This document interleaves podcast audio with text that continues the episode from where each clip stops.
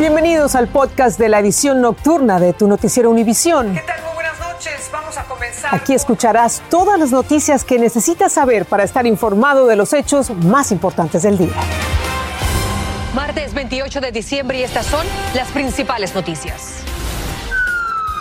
Hay alarma por los contagios de COVID-19 en Estados Unidos. Aumentaron un 66% en una semana. También se incrementaron en un 28% los casos de niños que adquieren la enfermedad. Una serie de tiroteos en varios sitios de Denver, en Colorado, dejan un saldo de seis muertos y varios heridos, entre estos un policía. Y el gobierno federal tiene un programa que ayuda a pagar los gastos fúnebres de personas fallecidas de coronavirus, pero muchos inmigrantes lo desconocen. Comienza la edición nocturna. Este es Noticiero Univisión Edición Nocturna con Patricia Yañot. Hola, ¿qué tal? Soy Carolina Rosario. Bienvenidos a la edición nocturna. Hay alarma entre los expertos de la salud por el aumento de contagios de COVID-19 en Estados Unidos. Es que solo en la última semana se registró un incremento del 66% de casos. Y esta noche la cifra de contagios ha sido la mayor para un solo día desde el comienzo de la pandemia. Algunos atribuyen este aumento a las celebraciones de la Navidad, pero que mejor nos explique David Palomino, quien nos informa desde Chicago. Los casos de COVID-19 en Estados Unidos registran una cifra récord desde que empezó la pandemia. En un solo día, el martes 28 de diciembre, 512.553 personas han dado positivo al virus. La cifra más alta hasta el momento había sido de 303.000 casos. En estados como Illinois se reportan las consecuencias de las celebraciones de Navidad. Informamos de un aumento de casi 21 mil casos por el 24 de diciembre. Los Centros para el Control y Prevención de Enfermedades atribuyen el 59% de los casos de COVID-19 en Estados Unidos a la variante Omicron, pero la Administración de Fármacos y Alimentos advierte que con las pruebas de antígenos se reducen las probabilidades de detectar la nueva variante. Para poder identificar entre Delta y Omicron, siempre hay que hacer un secuenciamiento. Así que la duda es si ese tipo de prueba, la de antígenos, la casera, la rápida o la de laboratorio, eran capaces de identificar infecciones con Omicron. A pesar de la nieve en este centro de vacunación y pruebas en Aurora, Illinois, la fila de carros ha sido interminable y ahora, por orden del gobernador, se prestará servicio seis días a la semana. El panorama es el mismo en otros estados del país. En Virginia, este centro de pruebas llegó a su máxima capacidad nueve horas antes de cerrar. La fila de vehículos se extendió a casi dos millas de distancia. Todos tienen sus propias razones para esperar lo que sea necesario por una prueba. Acabamos de hacer un viaje a Nueva York y ahora tenemos que hacernos el COVID antes de irnos a, a visitar nuestras familias aquí en Chicago. Yo porque mi esposa se sienta mal. Yo no tengo síntomas, pero ella sí. Ante el aumento de casos y la facilidad con la que se transmite la variante Omicron, las autoridades siguen recomendando evitar las reuniones masivas durante la celebración de Año Nuevo. En Chicago, David Palomino, Univisión. La Academia de Pediatría de Estados Unidos informó que casi 170 mil niños dieron positivo de COVID en este país entre el 9 y el 16 de diciembre. Esto indica un aumento de alrededor del 28% en dos semanas. Las autoridades advirtieron que las tasas de vacunación entre los niños de 5 a 11 años siguen siendo muy bajas porque muchas personas creen erróneamente que los menores no se contagian. Los expertos advierten que el incremento de casos de flu o gripe que generalmente ocurre en el invierno podría sumarse a la pandemia de COVID para complicar aún más la situación de salud que hemos estado viviendo. Pero ¿cómo podemos saber si los síntomas que tenemos son por una gripe, la influenza o el coronavirus? Guillermo González nos explica. Con la llegada del invierno aumenta dramáticamente el contagio del virus del flu o de la gripe. En opinión de especialistas, el incremento de la influenza podría complicar el panorama de contagios durante la temporada de fin de año. El año pasado los contagios de influenza bajaron considerablemente, debido, entre otras cosas, a las medidas que fueron adoptadas para combatir la pandemia del COVID en estos momentos que nos acercamos a la recta final del año y empieza definitivamente la parte fuerte del invierno, tenemos que recordar que aparte del COVID-19 tenemos otras infecciones como la influenza que pueden pegarle a cualquier persona y en un principio pueden ser muy semejantes. A pesar de que los síntomas suelen ser muy parecidos, existen diferencias entre el flu y el COVID. Ambos presentan fiebre, fatiga, dolor en el cuerpo, dolor de garganta, dificultad respiratoria, vómito y diarrea pero el COVID se caracteriza por, además de los anteriores, presentar dolor de cabeza, tos seca y pérdida del gusto y del olfato. Por eso los expertos recomiendan que si usted tiene uno o varios de estos síntomas, no pierda ni un minuto y se haga una prueba. Porque la prueba en un principio puede distinguir y capturar el valor para eso. Tenemos una pastilla muy buena para lo que es la influenza y por otro lado sabemos exactamente lo que tenemos que hacer para el COVID-19 para que no se siga pasando a otras personas en la comunidad. Según estadísticas de los CDCs, en la última semana fueron hospitalizadas 1.265 personas y murieron dos niños, todos a causa de la influenza. Según algunos expertos, puede haber dos respuestas a todo esto. Primero, que menos personas se vacunaron este año contra el flu. Y segundo, que el tipo de virus que está circulando ahora parece ser más propenso a causar mayores complicaciones a quienes se infectan. Regreso contigo. Muchísimas gracias, Guillermo, por esa información importante, porque la verdad es bastante confuso. Y bueno, vamos a México. Allí al fin abrieron finalmente sus puertas a los cruceros que han sido rechazados en otros países por transportar contagiados con COVID. Y ahora permiten que soliciten atracar en puertos mexicanos. La información la dio a conocer la secretaria de Turismo, agregando que quienes presenten síntomas de COVID serán atendidos médicamente o transportados a hospitales si presentaran síntomas de gravedad. Y muchos de quienes han perdido a un ser querido debido al coronavirus pronto descubren que a esa pérdida irreparable se suma el problema de los gastos fúnebres. Sin embargo, la Agencia Federal para el Manejo de Emergencias, mejor conocida como FEMA, tiene un programa que ayuda en esos casos. Sin embargo, como nos dice María Rosa Lucchini desde Washington, muchos inmigrantes no lo saben. El dolor de perder a un ser querido debido a COVID se agudiza aún más cuando los familiares no tienen los recursos necesarios para cubrir los gastos fúnebres. Y la triste realidad es que muchos inmigrantes desconocen que existe ayuda federal disponible. El miedo de decir que sus parientes habían fallecido de COVID-19. Se inventaban enfermedades, se inventaban motivos por los cuales murieron y por eso ellos no pudieron recibir las ayudas necesarias que nadie sabía que existían. La Agencia Federal para el Manejo de Emergencias, FIMA por sus siglas en inglés, habilitó un programa para ayudar con los gastos fúnebres a las personas que perdieron a algún familiar debido al COVID.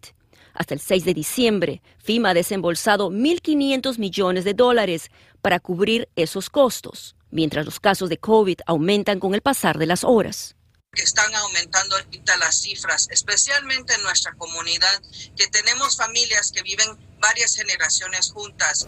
La asistencia económica de FIMA se limita a un máximo de 9 mil dólares por funeral. Está disponible a ciudadanos estadounidenses y residentes permanentes que incurrieron en gastos fúnebres por la pérdida de familiares después del 20 de enero del 2020.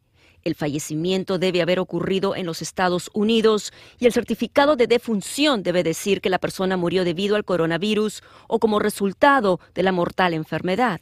Recuerda que no existe un requisito que determine el estatus migratorio de la persona fallecida, es decir, puede obtener reembolso por la muerte de familiares que eran indocumentados. En Washington, María Rosa Lucchini, Univision. Bien, falleció Harry Reid, el ex senador demócrata por Nevada, quien murió a los 82 años de edad en su casa, rodeado de su familia. Esto según un comunicado de su viuda, Landra Reid. Ella mencionó que el político batalló por cuatro años contra el cáncer de páncreas. Reid sirvió en el Congreso desde 1983 hasta el 2017 y fue un gran aliado de los hispanos en Estados Unidos. Que en paz descanse. Y esta noche hay duelo en Colorado por la muerte de una nueva víctima del pistolero que anoche protagonizó una violenta escena desatando una persecución policial. Ya son seis los fallecidos. La víctima más reciente era una de las tres personas heridas. Pasamos de inmediato a Denver con Carlos Moreno, quien tiene lo último. La historia de terror, como muchos describen lo ocurrido, comenzó aquí, cerca de las 5 de la tarde de este lunes, frente a este estudio de tatuajes. Los disparos acabaron con la vida de Alicia Cárdenas, de 44 años, propietaria del lugar, madre de un niño de 12 años, amorosa y siempre dispuesta a dar a los demás, según la describió su padre. En el mismo sitio las balas alcanzaron a los esposos Maldonado, a Lisa Gunn y Jimmy. Ella murió mientras que él lucha por su vida en una sala de cuidados intensivos. Ambos eran padres. Sus familiares han abierto esta cuenta de GoFundMe en busca de ayuda económica. Súper grave, la situación es grave aquí, me da mucho miedo. Otro hombre fue asesinado aquí, después los disparos continuaron en esta intersección hasta que el tirador entró a otra tienda de tatuajes en Lakewood.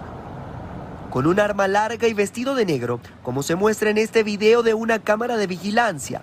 Dentro le arrebató la vida a Danny Schofield y huyó. Era el mejor amigo, dijo la hermana del tatuador de 38 años quien deja a tres niños huérfanos. Posteriormente, el tirador fue abatido tras un enfrentamiento con la policía de Leywood, donde logró herir a uno de los uniformados, según apuntan autoridades. Tres de las locaciones donde se perpetraron los tiroteos eran tiendas de tatuaje, donde al menos tres de las víctimas fallecieron. La policía cree que el tirador tenía identificadas las víctimas, sin embargo hasta el momento no han dado a conocer cuál sería el motivo que le llevó a cometer estos crímenes. Para Noticias Univisión reportó Carlos Moreno. Y desgarradoras fueron las declaraciones hoy de los padres de Valentina Orellana, la joven que murió baleada por la policía de Los Ángeles. Socorro Cruz estuvo en la dolorosa rueda de prensa en la que Juan Pablo Orellana pidió justicia para su hija y Soledad Peralta, la madre, expresó su desconsuelo. Cuando algo impactó a mi hija, Valentina, y nos lanzó al piso y, murió en mi brazo. No pude hacer nada. Hoy, ante las oficinas centrales de la Policía de Los Ángeles, los padres de Valentina y el equipo de abogados que los representan hablaron sobre los sueños del adolescente que se vieron truncados a su corta edad. Ella lo único que quería era ser ciudadana americana. Yo le dije, vámonos de este país. Me dijo, no, papá, este país es el país más seguro del mundo el país de las oportunidades. Juan Pablo, padre de Valentina, con sentimientos a flor de piel, dijo que la niña era su única hija de sangre y mostró uno de los regalos que la pequeña hubiera recibido en esta Navidad para ir a la preparatoria. Su madre le pedía hasta el cielo fuerzas para seguir adelante. Valentina, danos fuerza, Ángel, para hacer justicia. Hija mía, te amo. Y en medio de tanto dolor, los abogados entregaron a la policía de Los Ángeles una carta donde solicitan tener copias de toda la evidencia disponible. Sabemos que hay más información, más video que no nos han enseñado todavía. Los abogados de la familia mencionaron que esperan una disculpa oficial por parte de la policía de Los Ángeles. No hablaron sobre los siguientes pasos legales que tomarían en contra de LAPD. Lo que sí sabemos es que la policía de Los Ángeles no ha reaccionado a esta conferencia de prensa en la que el papá de la niña mencionó que posiblemente será sepultada la próxima semana. Nosotros estaremos pendientes. En Los Ángeles, California, Socorro Cruz, Univisión. Triste caso. Y bien, el exgobernador de Nueva York, Andrew Cuomo, no enfrentará cargos penales por presunto acoso sexual en el condado de Westchester. El fiscal de distrito dijo que sí ocurrieron los incidentes de besos en la mejilla de una policía estatal y de una empleada escolar sin consentimiento en un evento público, pero añadió que no puede presentar cargos debido a los requisitos legales de las leyes penales de Nueva York. Y México rompe el récord en la detención de migrantes. Ocurrió en medio de una ola migrante que provocó una de las crisis migratorias más agudas en las fronteras de ese país. Ese año las autoridades mexicanas detuvieron a más de un cuarto de millón de extranjeros. Y Paulina Gómez nos informa desde la Ciudad de México. México rompió récord en detenciones de migrantes este año. La Secretaría de Gobernación informó que de enero a noviembre 252.526 fueron capturados. De ellos, 108.448 eran de nacionalidad hondureña. Luchando, tengo siete meses de venir, durmiendo en la calle y no sé pues, porque el gobierno nosotros los tiene así despreciados. 18.200 haitianos también fueron detenidos, 2.035 más provenían de Brasil y 2.246 de Chile. Según autoridades migratorias, la mayoría son hijos de haitianos nacidos en estos países a donde fueron desplazados. A mí me regaló como cinco veces. Voy para la frontera, ya yo puedo decir yo gasto más de 50 mil pesos. En comparación, en 2020, el año que inició la pandemia, se arrestaron a 82 mil personas. Expertos critican que el gobierno llega a esta cifra récord por la intervención de la Guardia Nacional, el Ejército y la Marina, pero deja de lado las redes que trafican con ellos. La parte más delicada en donde no hay una atención este, suficiente es sobre el control del, de los flujos de dinero. Este año también se rompió récord al entregar casi 43 mil tarjetas de visitante por razones humanitarias y se atendieron más de 123 mil solicitudes de asilo. Expertos advierten que estas detenciones multitudinarias reflejan el endurecimiento de la política migratoria y no que hayan llegado más extranjeros. En la Ciudad de México, Paulina Gómez Bulchner, Univisión. Gracias, Paulina. Y el cierre parcial de la frontera entre México y Estados Unidos golpeó duramente a los negocios en ciudades fronterizas, pero los comerciantes de estas urbes tienen la esperanza de que todo mejore.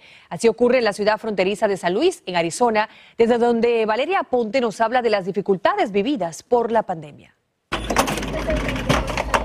El sonido de una caja registradora es música para el oído de Katia. Ha habido demasiada gente, es la temporada más, más fuerte. Hoy Katia y su colega Ruby cuentan sus bendiciones. La tienda en la que ambas trabajan es una de las que está al lado del puerto de entrada de San Luis, Arizona. Es uno de los negocios que sobrevivió el cierre parcial de las fronteras a causa de la pandemia. El año pasado estuvo muy calmado y muy lento todo y ahorita ya está más movido. Pero como el alcalde de San Luis cuenta, no todos tuvieron la misma suerte. El golpe económico se sintió. Gerardo Sánchez dice que 70% del ingreso de las ventas de la ciudad viene del país vecino. Los restaurantes se están llenando, las líneas están, ya hay líneas, filas para pagar. Comparado a antes no sabía, no se, no se estaban mirando, entonces es un impacto muy positivo. Esta es una de las tiendas que cerró durante la pandemia. Dueños de negocios con quien hablé me dicen que hicieron todo lo posible para evitar que este fuera su destino. Aunque en Arizona ya se reportó el primer caso de la nueva variante del COVID-19, Omicron, residentes de San Luis no creen que esto disminuya el número de cruces. COVID no se va a ir. Ana María es una que no perdió tiempo en cruzar el momento que reabrieron los puertos para turistas de México vacunados. Pues compré muchos regalos para mis sobrinos y para mis hijos. A pesar de los obstáculos vividos por casi 20 meses, comerciantes no pierden la fe que al pasar el tiempo le den la bienvenida a más personas. En San Luis, Arizona, Valeria Aponte, Univisión. Y un informe revelará los acontecimientos completos del 6 de enero con el ataque al Capitolio, pero demorará unos meses. Y el presidente de Perú, Pedro Castillo, es interpelado por la justicia federal de su país. Estás escuchando el podcast de tu noticiero Univisión. Gracias por escuchar. Tan pronto como para otoño del 2022, los legisladores estadounidenses esperan tener un informe completo de los disturbios del 6 de enero en el Capitolio. En el informe serán incluidos testimonios de cientos de testigos. Por el momento, el comité decidió no divulgar documentos del gobierno del expresidente Donald Trump, alegando que podrían comprometer la seguridad nacional y el privilegio ejecutivo. El famoso entrenador y comentarista de la Liga Nacional de Fútbol Americano John Madden falleció inesperadamente a los 85 años de edad. Madden llevó a los entonces Raiders de Oakland a su primera victoria en el Super Bowl contra los vikingos de Minnesota en 1977 y desde el 2006 fue inducido en el Salón de la Fama del Fútbol Profesional el presidente de Perú, Pedro Castillo, fue interpelado por la justicia de su país en una investigación que se lleva a cabo por presunto favoritismo en ascensos militares. El mandatario se presentó ante el fiscal federal y respondió 40 preguntas sobre los acusados que pertenecen a su entorno. Castillo aseguró que actúa conforme a la ley y a los compromisos asumidos con su pueblo. La cuenta regresiva ya está presente en Times Square. Estamos a pocos días de que descienda la icónica esfera, inaugurando el nuevo año. Estás escuchando el podcast de tu noticiero Univisión. Gracias por escuchar. Aunque la ciudad de Nueva York ha reducido el tamaño de su despedida de año viejo, pues continúan los planes para recibir al 2022. En Times Square ya colocaron los números del año nuevo. El 2022 empezará a brillar con el resplandor de 599 luces cuando descienda la icónica esfera que también pues se armó hoy, así que todo está listo. Mire esto, el presidente Biden y la primera dama dieron hoy una caminata con el miembro más reciente de su familia, un cachorro llamado Comandante. Los Biden lo pasearon cerca de uno de los senderos favoritos de la pareja en el estado de Delaware. Biden dijo que el perrito fue un regalo de cumpleaños que le hizo su hermano. Qué linda mascota. Y así llegamos al final con las noticias más importantes a esta hora. Qué gusto informarles. Quédese aquí. Univisión tiene mucho más con Contacto Deportivo. Así termina el episodio de hoy de Tu Noticiero Univisión. Gracias por escucharnos.